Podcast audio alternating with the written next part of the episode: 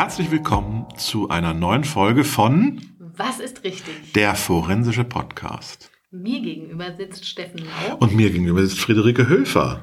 Und heute haben wir einen sehr langen Titel. Ist der so lang? Na, schieß los.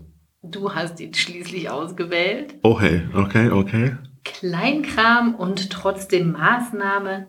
Ist das eigentlich richtig? Oh Gott, was haben wir uns denn da überlegt? Also, wir müssen es unseren Zuhörern ein bisschen leicht machen. Ja, also eigentlich haben wir gedacht, dass das Wort Bagatelldelikte vielleicht nicht verstanden Ja, wird. genau.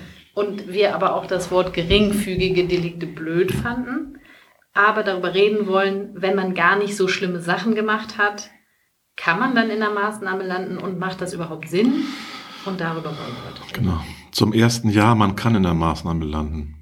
Ich habe hier so ein kleines Beispiel mal. Ich habe so vor kurzem einen äh, Menschen begutachtet, der ist tatsächlich wegen mehrfacher Sachbeschädigung, Diebstahl, Hausfriedensbruch, versuchter, versuchter Gewalt und Drohung gegenüber Behörden und Beamten. Was ist das denn versucht? Ich, ich würde dich ja jetzt bedrohen, du Polizist. Hm, ach so. Entwendung eines Motorfahrzeugs, Fahren in fahrunfähigen Zustand, also besoffen oder bekifft, weiß ich nicht. Fahren ohne Berechtigung, ohne Führerausweis. Vereitelung von Maßnahmen zur Feststellung der Fahruntüchtigkeit. Weißt du, was das ist? Der hat sich geweigert zu pusten. Und pflichtwidriges Verhalten bei Unfall, nämlich weggefahren. Das ist sozusagen Fahrerflucht. Fahrerflucht. Ja. Das ist Bagatelldelinquenz, ne? Das muss man so sagen. Ja. Das sind geringfügige Delikte, das ist Kleinscheiß. Anders gesagt, ist die Welt wirklich ein ganz schlechter Ort, wenn dieser Mensch frei draußen herumläuft? Aber weißt du, wie das System darauf reagiert hat? Nein. Er hat eine Freiheitsstrafe von 15 Monaten bekommen, eine Buße von 200. Da siehst du schon mal, dass es nicht so viel gewesen sein kann. Oder er hat keine Mittel, deswegen ist die Buße so klein. Aber es wurde trotzdem eine stationäre Maßnahme angeordnet. Aha. Das ist doch erstaunlich, ne? Und da sagt man sich, äh, geht denn das überhaupt? Man denkt doch so eigentlich, Maßnahmen sollen doch deutlich präventiv wirken, um Schlimmes zu verhindern. Genau, um Gefährlichkeit zu mindern. Genau. Letztlich, die kosten auch sehr viel und die Maßnahme soll eigentlich auch ähm, an dem Stichwort der Verhältnismäßigkeit aufgehängt werden. Und vielleicht ist das einer der Einflüsse, dass es in diesem Fall doch dazu gekommen ist. Und das wollen wir ein bisschen näher beleuchten. Wie, also die erste Frage ist, wie kommt man denn eigentlich, obwohl die Maßnahme für schlimme Sachen vorbehalten sein soll und einer großen Gefahr, wie kommt denn jemand ins, äh, äh, in so eine Institution, obwohl er gar nicht viel angerichtet hat und der Schaden sich vielleicht über, in überschaubaren Grenzen hält? Da kann man unterschiedliche Ansichten vertreten, was denn so Einflussgrößen sind. Ähm, hast du Ideen, was, vielleicht Einfluss nehmen könnte? Und dass die Staatsanwaltschaft ein warmes Herz hatte und gedacht hat, auch der Arme ist obdachlos und der soll doch jetzt mal unter sein. Also ich kann mir vorstellen, dass es auf Staatsanwaltsseite äh, tatsächlich äh, einen Grund gibt, nämlich so genervt sein von Leuten, die ständig mit dem Gesetz in Konflikt kommen und dann sagt man, Jetzt ist aber mal gut. Jetzt ist mal gut. Jetzt machen wir den Deckel mal drauf und Ja. dann ist fünf Jahre gut.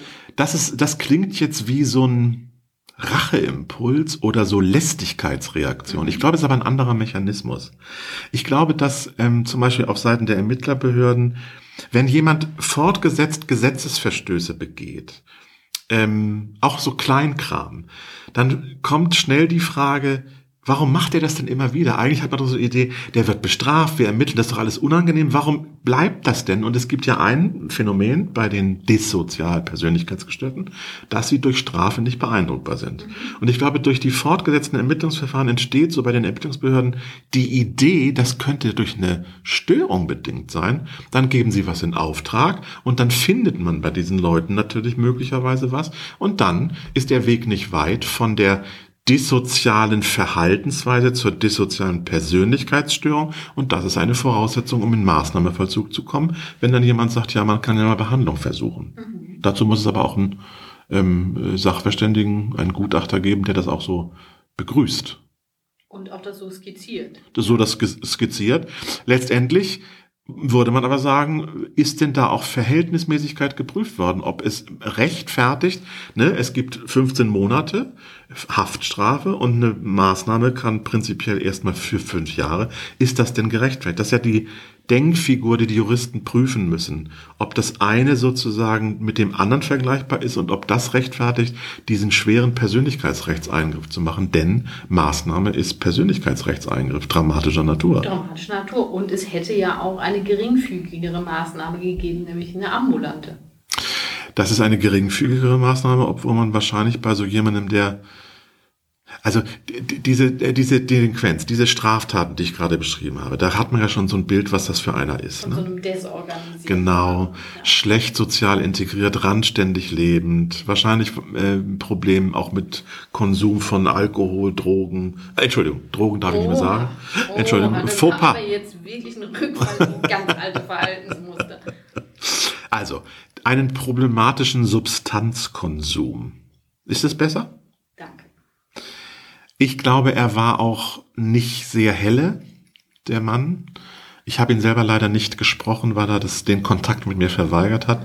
Ich habe mich dann auf äh, äh, Fakten aus der Akte gestützt ähm, und diese, diesen Fall analysiert. Aber anhand dieses Falls kann man, glaube ich, so einiges noch herausarbeiten. Zum Beispiel ist auch wichtig, da taucht ja in dieser Delinquenz Gewalt und Drohung gegenüber Beamten auf. Und das ist ganz spannend. Auf der Seite des Täters, des Straftäters, ist es ja von der Mechanik, der Dynamik dessen, warum Gewalt oder Drohung gegen Beamte ausgesprochen werden, wahrscheinlich nicht so bedeutsam, wer das gegenüber ist. Ich bin wütend, ich bin in einer Situation, die mich, die ich blöd finde, und dann haben wir letztes Mal über Drohungen gesprochen, wie die so entstehen. Und dann sagt man irgendwas, und wenn das eine Privatperson ist, dann ist das nicht so schlimm. Dann wird es ein ähm, Antragsdelikt, also der andere darf das beantragen, dass es verfolgt wird und wird geprüft, ob das sich lohnt.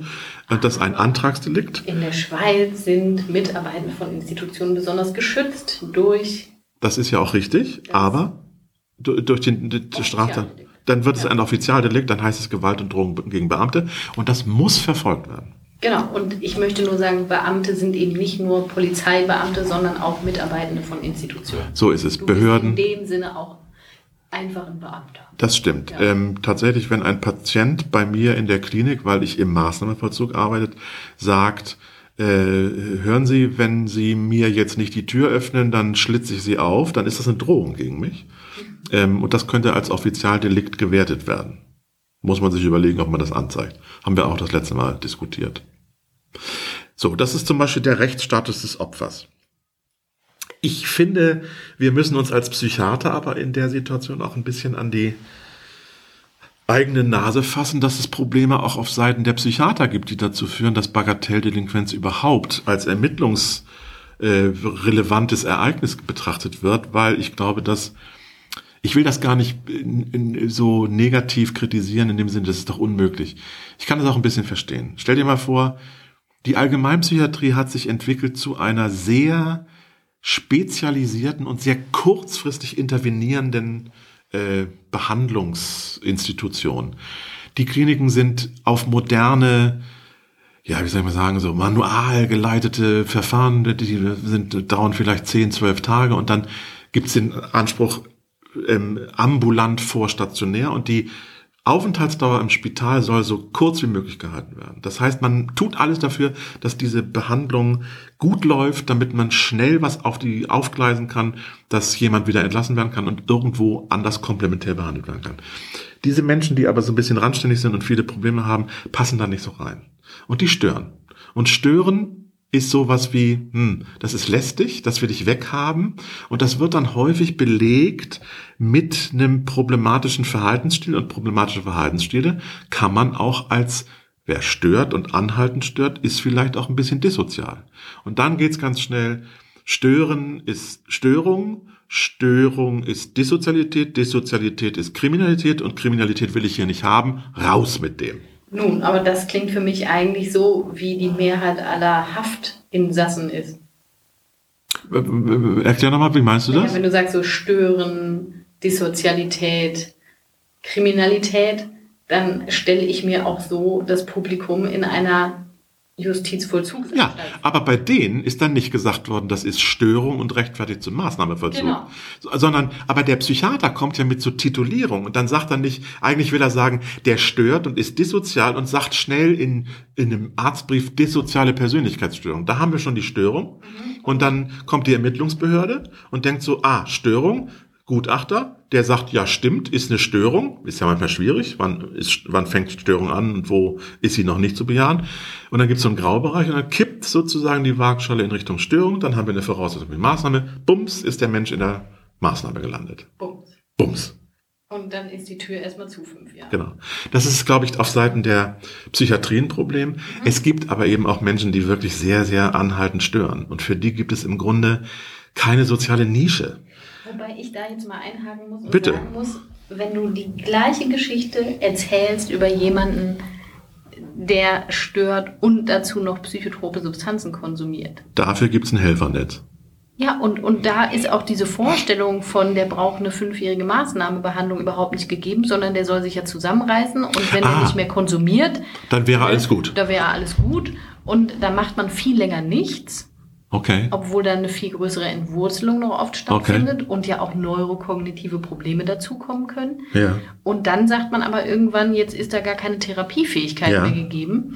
Und ich möchte nur darauf hinweisen, dass da auch eine Stigmatisierung und Diskriminierung durch das Strafrechtssystem gegenüber dem abhängigkeitserkrankten Kriminellen womöglich. Dass du natürlich wieder eine Lanze brichst für diese betroffenen Gruppe, ist klar, aber du hast natürlich vollkommen recht. Und das kann man, was du äh, auf Substanzen zurückführst, kann man natürlich auch auf andere Dinge zurückführen. Vielleicht intelligenzgeminderte oder nicht so äh, grenzbegabte, wie wir sagen. So helle Lichter Ja, genau. Nicht so ein helles Licht am Christbaum. Ne, das ist, äh, die haben halt weniger Ressourcen, die sie mobilisieren können und fallen fortgesetzt auf. Und das, ich glaube, wir leben auch heutzutage in einer Zeit, wo Störung nicht mehr so akzeptiert wird, weil uns geht's gut und wir wollen unsere Ruhe haben und wir wollen uns sicher fühlen. Und heutzutage ist es so, dass wir keine anderen großen Gefahren mehr erleben, keine Kr Krankheiten, naja, heute Corona äh, ist ein bisschen was anderes. Wieder mal, Äh, Krieg erleben wir wieder, aber wir haben jahrzehntelang in Sicherheit gelebt und da war sozusagen die Bedrohung von außen irrelevant. Und da haben wir uns konzentrieren können auf so Bedrohung, vermeintliche Gefährlichkeit im Kleinen. Und da geraten jetzt die Störer in den Fokus der, äh, der gesellschaftlichen äh, Betrachtung. Aber dann gibt's noch einen, glaube ich, einen dritten Einflussfaktor, der bedeutsam ist. Das ist, wie wir dann, wenn wir, wenn das System dieser Personen habhaft geworden ist, wie wir dann reagieren in der forensischen Psychiatrie. Wir müssen ja eine Gefährlichkeitsvermessung machen. Ne? Wir sollen sagen, was passiert mit dem, was kann man tun, um die Gefährlichkeit äh, zu reduzieren. Und mit welcher Wahrscheinlichkeit Genau. erwarten wir welche Wiederholungstat? Und jetzt kommt ein Problem, weil wir ja mit Wahrscheinlichkeiten arbeiten, gibt es Graubereiche. Wir können nicht sagen, es wird in jedem, also es wäre schön, wenn wir sagen können, in jedem Fall wird der morgen wieder auf die Straße gehen und einem Polizisten eine runterhauen. Das können wir aber nicht, sondern wir sagen sowas, ja, mit hoher Wahrscheinlichkeit wird er wieder in eine Situation geraten, in der er auf Beamte trifft. Wenn er dann Substanzen konsumiert hat, wird er enthemmt sein und die Gefahr erneuter Beleidigungs- und Drohungs- oder auch Gewaltdelikte gegen Beamte ist relativ hoch, sehr hoch. Ist nicht 100 Prozent, aber irgendwas im hohen Bereich. Aber wenn du sagst, na ja, aber dazu muss er auch erstmal einen Polizisten treffen, dann wird die Wahrscheinlichkeit schon ein bisschen geringer, weil du situative Einflüsse mit einnimmst.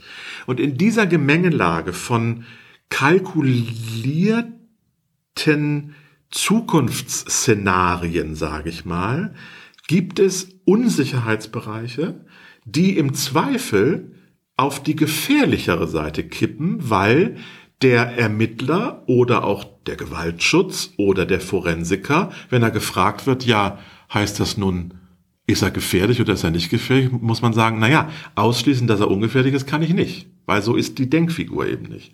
Das heißt, in der Tendenz von Unsicherheiten im forensischen risikoprognostischen Prozess kippt häufig die Beurteilung ins Ungünstige. Und dann ist wiederum eine Voraussetzung gegeben, um die Maßnahme zu verhängen.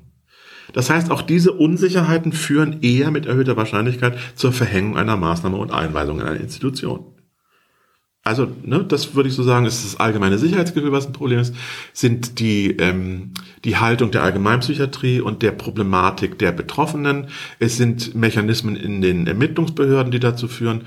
Und es hat was mit unserer un, mit unseren Unsicherheitswahrscheinlichkeitsräumen in der forensischen Beurteilung zu tun. Am Ende könnte man auch sagen, wir haben im Moment noch nicht ausreichend große Probleme und sehr viel Geld im System. Das stimmt. So, wenn wir jetzt den Weg bezeichnet haben, wie jemand reinkommt, fragt man sich, was passiert denn dann? Und das ist natürlich wirklich äh, problematisch, weil ähm, genau. Was sagst du denn jetzt der fallführende Therapeutin, an was sie genau mit dem jungen Mann arbeiten soll? Ja, und da sagt mir wahrscheinlich dann die gut ausgebildete forensische Fachkraft, hm, das ist ja gar nicht so das, wofür wir gute Interventionen entwickelt haben, weil das ist ja nicht so das Kernklientel von gefährlichen Menschen, die wir beeinflussen wollen, damit sozusagen wirklich schlimme Straftaten verhindert werden. Ich habe gar kein Instrumentarium, um mit diesen Menschen zu arbeiten. Die Probleme sind vielschichtig, unspezifisch, unspezifisch Mischdiagnosen, Mischintoxikationen, äh, äh, es gibt soziale Probleme, es gibt psychische Probleme, es gibt psychologische Probleme, es gibt soziale, habe ich schon gesagt, Schwierigkeiten der Integration dieses Menschen und so. Und da muss man sagen, eigentlich muss man erstmal nüchtern feststellen, hm, ist schon komisch, dass er bei uns gelandet ist. So. Und vielleicht nützt es jetzt, nachdem das Verfahren abgeschlossen ist, im Maßnahmenverzug gegenüber der Behörde zu sagen, hört mal zu, so viel können wir für den hier gar nicht tun, weil unsere ganzen Mechanismen, Instrumentarien, Konzepte sind ausgerichtet darauf auf eine klare Störung, eine hohe Gefährlichkeit. Menschen, die sozusagen von wenig auf viel gehoben werden müssen, aber so einen Betroffenen dem muss man wahrscheinlich weniger mit viel psychiatrischer Psychotherapie helfen, sondern wahrscheinlich ganz viel andere Dinge. Vielleicht auch pädagogisch. Pädagogisch. Vielleicht geht's nur um nochmal eine Klärung einer Schuldensituation. Vielleicht muss man den eher nochmal zusätzlich zu ähm, der Beeinflussung von Impulsivität äh, doch auch nochmal in eine Suchtgruppe oder Suchtberatungsstelle äh, anbinden, um Wobei, den. Da ich jetzt auch nochmal einhalten möchte und sagen möchte, Störungen, psychotrope Substanzen wären ja was, womit man gut arbeiten kann. So ist es. Wenn der jetzt noch nicht mal das hat. Ja. Ja, dann wird es ja noch unspezifischer. So ist es. Sagen wir mal, in diesem Fall hatte er ein Problem und damit ist er auch aufgefallen weil er nämlich in der Institution weiterhin Suchtdruck hatte, wie man so schön sagt, und immer konsumiert hat. Und du weißt, ja. was passiert, wenn man in der, Voll in der Vollzugseinrichtung ist, wenn man konsumiert. Das ist das Schlimmste, was passieren kann. Das ist dann nämlich ein drastischer Regelverstoß, weil es gibt ja noch das sogenannte Abstinenzparadigma in Vollzugseinrichtungen. Ja, zu meinem persönlichen Ärger. genau, aber so ist es nun mal halt. Und dann ist es immer schon auch ein unangepasstes Vollzugsverhalten. Genau. Genau. Und schon wird die Legalprognose noch schlechter. Genau. Also schlimmstenfalls passiert Folgendes. Er nimmt jemandem, den man besser behandeln könnte, den Platz weg, bei dem man auch deutlicher sagen kann, hier ist Gefährlichkeit sehr gut zu beeinflussen. Dann wird aber Zeit ins Land gehen. Man muss sich kennen, man muss eine therapeutische Beziehung aufbauen ne, und so weiter und so fort. Äh, und dann, dann, dann ist er unangepasst, stört, dann kommt das nicht in Gange, dann geht er nicht in die Ergotherapie, dann sagt die Ergotherapeutin, also was ist denn hier los, der ist doch dissozial und das Ganze perpetuiert sich. Und wenn man das durchbrechen will, ja, dann muss, muss man kreativ werden. Da muss man kreativ werden und muss es erstmal benennen. Man muss sagen, hört zu, das ist ein spezieller Fall, auf, den, auf den sind wir eigentlich gar nicht eingerichtet. Und jetzt machen wir Folgendes. Wir nehmen das mal und versuchen vielleicht bei der Behörde ein offenes Ohr zu, äh, zu kriegen, dass man mit dem vielleicht doch nicht so umgehen sollte, wie man mit den meisten im Maßnahmenvollzug umgeht, sondern vielleicht muss man mit sagen, hör mal zu, so richtig passt der bei uns nicht. Ich hätte eine andere Idee. Was wäre denn die Alternative, die du dann vorschlägst? Also ich würde zum Beispiel erstmal diskutieren, ob, also ich darf das ja nicht als forensischer Psychiater, ob die auch finden, dass die Verhältnismäßigkeit immer noch gegeben ist. Es sind ja jetzt neue Entscheider dabei. Es ist kein Gericht mehr, keine Staatsanwaltschaft, sondern jetzt ist die Vollzugsbehörde am Ball. Und die Vollzugsbehörde hat ja noch eine etwas andere Sicht auf den Fall. Die hat nämlich auch die Behandelbarkeit im Blick. Und die hat eine gute Vergleichsgruppe. Genau. Und vielleicht lernt man jemanden kennen, der sagt, ihr habt recht. Also es ist ein bisschen heftig, die Reaktion des Gerichts. Schauen wir doch mal, wie wir die Kuh vom Eis kriegen, indem wir Maßnahme sehr darauf ausrichten, das Vollzugsziel ganz schnell zu erreichen, nämlich die Reintegration, Resozialisierung, Rehabilitation hinzukriegen. Und die muss ja gar nicht stationär erfolgen. Die kann ja zum Beispiel in einer anderen Einrichtung erfolgen, die vielleicht besser geeignet ist. Und dann kann man diskutieren, ob man den Vollzug in einer anderen Institution macht. Ob vielleicht eine ja, eine, eine, eine Institution, die sich mit Eine betreute WG. eine betreute WG oder eine, äh, eine, eine, eine klinische Einrichtung mit einem anderen diagnostischen äh, Schwerpunkt, ob es vielleicht eine äh, Klinik für Abhängigkeitserkrankungen sein kann in diesem Fall, die besser darauf eingerichtet ist. Eine kleinere Institution, keine Klinik, sondern vielleicht, oder ein Maßnahmezentrum kann auch mal, ein offenes Maßnahmezentrum eher. Sowas kann man dann diskutieren. Ne? Ähm, Also am Ende doch niemand haben, höre ich jetzt raus. ja, und ich glaube, das muss man ernst nehmen. Ja. Und man muss ernst nehmen, dass den niemand haben will. Und man muss im Grunde dafür sorgen, dass der irgendwie einen Platz findet, wo er so Eine sein, sein eine soziale Nische kriegt. Und das würde ich, glaube ich, als ähm, Leiter so einer Institution den Mitarbeitern sagen. Hier geht's nicht um große therapeutische Beeinflussung, sondern wenn ihr dem helfen wollt, helft ihm irgendwie einen Platz außerhalb der Klinik zu finden, weil die Frage, ob das noch verhältnismäßig ist, kommt spätestens in fünf Jahren. Mhm. Und ähm, spätestens, wenn nicht jemand vorher schon einen guten Anwalt hat und sagt, das lasse ich, will ich früher prüfen lassen. Ähm, und das, darauf muss dann die, die Institution äh, einschwören, dass sie sozusagen auch kreativ sind und, und, und, und ungewöhnliche Ideen entwickelt. Ich habe zum Beispiel in diesem Fall dafür plädiert, vielleicht nicht zu sagen, mehr ist immer besser. Also stationär versus ambulant, Mhm. sondern ich habe so gesagt, man kann zum Beispiel ein Konfliktfeld dadurch beheben, indem man diesen, also der hat, der hat gestört, ist immer weggelaufen aus der Institution und kam besoffen oder bekifft wieder.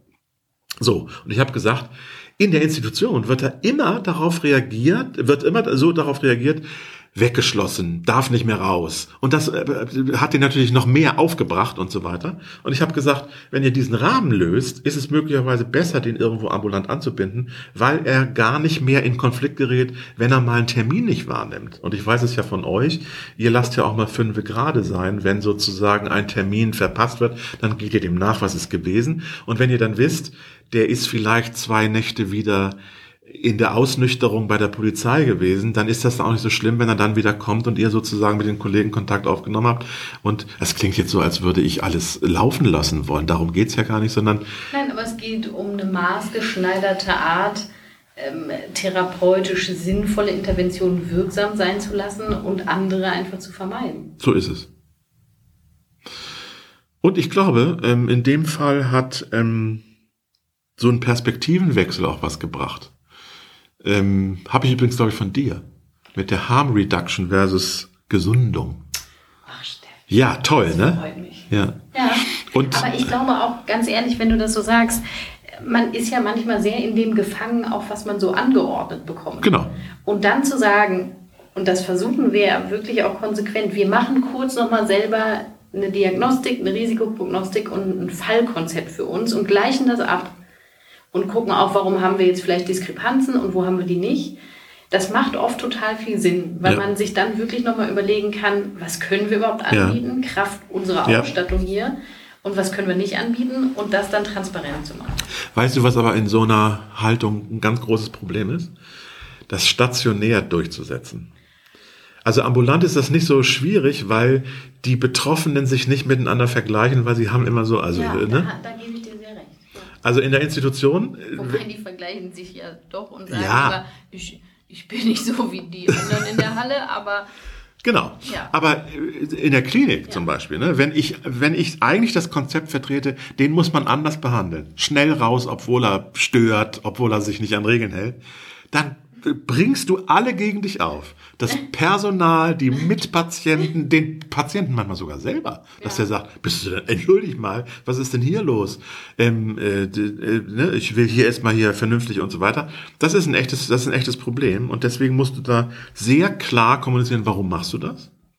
Da ist ein guter Kommunikator verlangt. Das ist äh, Führungsaufgabe. Ja. Aber es ist eben so, Maßnahmeverzug ist ja individuell. Das wird ja häufig vergessen. Ähm, und auch Personal und auch Patienten sehen ja Maßnahmeklinik häufig als Gefängnis. Und im Gefängnis ist es tatsächlich so, wenn du dich wohl verhältst, kommst du, äh, kriegst du höhere Stufen und kommst auch, äh, wie, egal wie du dich benimmst, irgendwann kommst du raus aus der Strafe. Ne? Die ist ja begrenzt. Es sei denn, irgendjemand ordnet an, dass nochmal überprüft wird, ob du verwahrt werden sollst. Aber das ist ja nur in speziellen Ausnahmefällen. Aber ich würde den Spieß jetzt auch nochmal umdrehen wollen und mach sagen, mal. eigentlich ist das ja ein total dynamisches, vitales Geschehen in Institutionen, die ja immer dazu neigen, so ein bisschen behäbig zu werden. Ja. Und ich würde sagen, eigentlich braucht jede Station so einen Patienten, um auch diese Demarkation von Behandlungsplanung immer wieder zu üben. Wieso ist es bei den anderen zwölf anders als bei dem? Das Ja. ist ja eigentlich ein Segen. Ja. Und jetzt haben wir es wieder. Du guckst ja immer von draußen drauf und denkst so, warum macht ihr es denn nicht anders? Und einen behäbigen Kasten, einen dicken, behäbigen Dampfer, eine andere Richtung zu geben, ist ungeheuer schwierig, insbesondere wenn im Bauch des Schiffes Leute nicht zuhören, weil die Maschine rattert, was der da oben sagt oder ein neuer kommt, ach, was der sagt, das will ich doch gar nicht, das haben wir hier schon immer gemacht. Es ist eine Herausforderung für die, Indi- in, für die Institution. Aber man kann doch auch auf einem Kreuzfahrtschiff Buffet und à la carte Essen gleichzeitig anbieten. So ist es. Ja, das ist doch gar kein Problem. Das ist kein Problem. Dazu musst du aber Ressourcen bereitstellen, dass das äh, Ressourcen bereitstellen und du musst Leute haben, die sowohl als auch verstehen und sowohl als auch können. Das ist ja das Problem. Du kannst ja ein à la carte äh, Restaurant anbieten, wenn du da tra- das gleiche servierst wie am Buffet. Genau, dann nü- nützt, nützt es dir auch Ja, nicht. Und das ist eine Herausforderung. Das ist eine Herausforderung, weil auch, also das ist doch, du bist ja eine sehr geistig flexible, aktive, interessierte, aufgeschlossene, kreative, neuem gegenüber äh, äh, positiv eingestellte Person. Wieso jetzt unterbrechen? Äh, Wieso jetzt unterbrechen? Mit dem Hinweis, so sind aber nicht alle. Und das ist eigentlich was ganz Menschliches zu sagen, warum soll ich mich mit neuen Dingen beschäftigen, wenn die alten eigentlich immer ganz gut funktioniert haben? Guter Punkt. Aber Siehste. ich würde doch auch sagen, dass du eine ganze Riege von ebenfalls jungen, dynamischen, aufgestellten ähm, PsychotherapeutInnen hast. Und ich, ich glaube, eben dieses Rausarbeiten in dieser individuellen Fallarbeit ist das Geheimnis. So ist es. Und dann wiederum auch natürlich der Transfer in die Teams. Genau. Und ich bin auch ganz bei dir zu glauben, dass es immer den gibt im Team, der sagt, man muss das ganz anders machen. Genau. Ja, mehr Daumenschrauben. Genau. Ja, und kein extra Kaffee. Also das sind so Dinge, die du in der Institution machen kannst. Ne? Ähm, um, glaube ich, diesbezüglich nochmal vielleicht eine allgemeine, um, um diese Entwicklung vielleicht zurückzudrängen, die ja problematisch ist, dass auch Bagat Menschen mit Bagatelldelinquenz im Maßnahmenvollzug landen, geht es, glaube ich, darum, da, das zu erklären, auch nach außen hin. Und vielleicht das beste Argument ist ja immer, wenn man mit Kosten kommen kann. Und wenn man untersucht, ob das eine nicht viel günstiger ist als das andere, dann hat man immer eine super Argumentationshilfe. Man müsste eigentlich mal forschen dazu. Ne? Vielleicht hört das jemand, der Bock dazu hat, sich das mal anzugucken. Wir suchen Doktoranden. Ja, zum Beispiel. Wir müssen ganz dringend die Allgemeinpsychiatrie über die Bedingungen des Maßnahmenvollzuges informieren, weil ich glaube, da herrschen Ideen, was wir können und was wir machen sollen, obwohl die rechtlichen Grundlagen gar nicht bestehen.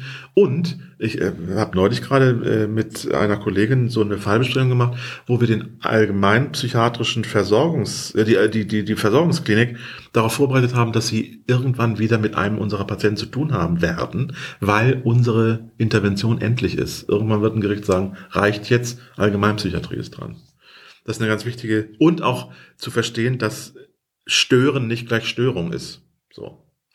Ich glaube auch, ähm, das ist eben dieser Fluch der Spezialisierung, ne? dass Ja. man dazu neigt zu sagen, ich prüfe, Ja. ob das jetzt in mein Unbedingt. Töpfchen passt und äh, passt nicht, dann nächstes Töpfchen. Ja. Und wenn das alle sagen, dann gibt es eben für die ganzen individuellen Schicksale und Menschen sind Ja. nun mal individuell einfach gar kein passendes Töpfchen. Und wir können ja nicht die 2365. Spezialsprechstunde noch aufmachen. Und ähm, deswegen ist diese Interdisziplinarität einfach ein ganz wichtiges Thema. Ich bin ja kein Freund von dem Begriff Interdisziplin, Multi- Multiprofessionalität. Aber wo wir uns, was, was du ja meinst, ist, ein multifaktoriell bedingtes Problem kannst du nicht lösen, indem du eine gute Intervention für den einen Faktor, sondern du musst es gemeinsam denken, verschränkt denken, integriert. Ja, integriert denken. Und diese Konzepte musst du entwickeln und du musst es für die Systemsprenger auch entwickeln, weil für die gibt's wenig. Für die gibt's wenig und von denen gibt's aber gar nicht so wenig. Und wem sage ich das, wenn nicht dir? Man muss ein gutes Übergangsmanagement etablieren. Machen wir gerade Werbung für unser nächstes forensisches Symposium. Oh ja, wir machen gerade in der PUC ne, äh, Anfang Dezember noch ein Symposium zum Übergangsmanagement, Und Levels of Care. Levels of Care. Gut. Was man nochmal anmahnen muss, ist, die Juristen müssen die Prüfung der Verhältnismäßigkeit Ernst. ernst nehmen. Weil wir können nicht gesellschaftliche, wie soll ich mich ausdrücken, also forensische Psychiatrie nur als Instrument der Social Defense bei Niedrigdelinquenz ist Das ist jetzt schön provokant gesagt, aber ich glaube auch, dass eben die Quantität in der Addition nicht eine qualitative Beurteilung der Andersdelikte äh, hinwegfegen darf. Also man kann vielleicht 35 kleinkriminelle Sachen gemacht haben, die rein numerisch durchaus beeindruckend sind, aber trotzdem nicht das Eingangskriterium dann für die Maßnahme sein sollten im Sinne der Schwere. Ja, du hast recht. Im Grunde geht es darum, dass man offensiv vertreten soll, der Maßnahmenvollzug soll sich auf seine Kernaufgabe konzentrieren können, nämlich die Behandlung von Menschen, bei dem die Behandlung auch wirken kann, indem sie Pathologie zurückdrängt. Und das ist so bei manchen Bagatelldelinquenten sehr schwierig, weil so richtig ausgeprägt ist die Pathologie nicht und es mischen sich ganz viele Dinge und deswegen muss es dafür andere Ansätze geben. Das kann man aus dem Maßnahmenvollzug heraus machen. Es muss aber auch andere Player geben, die sich des Problems annehmen. War das ein schönes Schlusswort? Ich hätte jetzt fast gedacht, es braucht eine neue Station. Das können wir ja mal bei so manchen Stakeholdern nennt man das. Mal Posiz äh, äh, ja, äh, platzieren äh, und unsere Position vertreten. Schöner Auftrag. Sehr gerne. Friederike, ich glaube, du bist heute dran, von der Bagatelldelinquenz weg einen kleinen Schlenker zu machen und uns was Schöngeistiges zu empfehlen. Was bringst du mit? Lass es mich so sagen. Von Enfance terrible zu Enfant terrible. Na, Du wirst es hassen jetzt. Und, woher? äh, Das möchte ich, darüber müssen wir mal eine Ja. eigene Folge machen, was, Was du denkst, was ich hassen werde. hast. So, Gut, aber jetzt möchte ich fast Geld in den Pott legen dafür, denn ich möchte auch noch gleichzeitig diese Überdominanz des Männlichen hier kurz mal ein bisschen auflockern und möchte empfehlen Alice Schwarzer, Mein Leben, die neue Biografie. du, ist es wirklich spannend? Ja. Das finde ich überhaupt nicht angreifbar. Alice Schwarzer ist eine beeindruckende Frau. Es ist eine beeindruckende Frau, die jetzt auch, finde ich, für mich in letzter Zeit sehr in die Kritik geraten ist und man über dieser Debatte unglaublich wichtige Schritte vergisst, die sie ganz vehement mitgeprägt hat für ja jetzt die Möglichkeit überhaupt so einen postmodernen Feminismus üben zu können. Und es ist auch eine unheimlich witzige Person, Das ist sie. die auch Wusstest du, mit wem die gut befreundet war? Ganz grotesk. Mit Alfred Biolek. aber auch mit Simone de Beauvoir. Ja. Mit das wem hat sie wohl mehr hedonistische Momente erlebt? das ist eine gute Frage. Okay. Aber ich möchte ganz dringend dazu raten, diese Biografie rekurriert auch auf entscheidende Werke des Feminismus, muss man sagen. Ja. Man erspart sich damit auch ein bisschen vielleicht die alle selber zu lesen Okay. und er kriegt trotzdem Positionen nochmal mit, die auch die historische Entwicklung des Feminismus so nachzeichnen. Ja, ja. Und das aber überhaupt nicht losgelöst von einer stetigen Entwicklung einer Frau, die immerhin 79 ist, muss Ja. man sagen. Und deswegen kann ich das Buch wirklich auch als unterm Weihnachtsbaum Und jetzt ähnlich angefeindet wird wie die Autorin von einem wichtigen Werk der 90er und 2000er, Joanne K. Rowling. Ne? in der Tat. Ja. In, wobei man sich doch fragen muss, ob die gesellschaftliche Lebensleistung von Alice die von JK ein wenig Oh, das, äh, das ist, das, du forderst mir heraus. Aber wo, wo du echt verloren hast, ist, das finde ich eine total gute Empfehlung. Ich glaube, ich lese das, gut. Dann hast du jetzt das Geld aus dem Pott. siehste. Ja. Und wir sind am Ende dieser Folge und freuen uns auf die nächste und sagen Auf Wiederhören. Tschüss, bis zum nächsten Mal.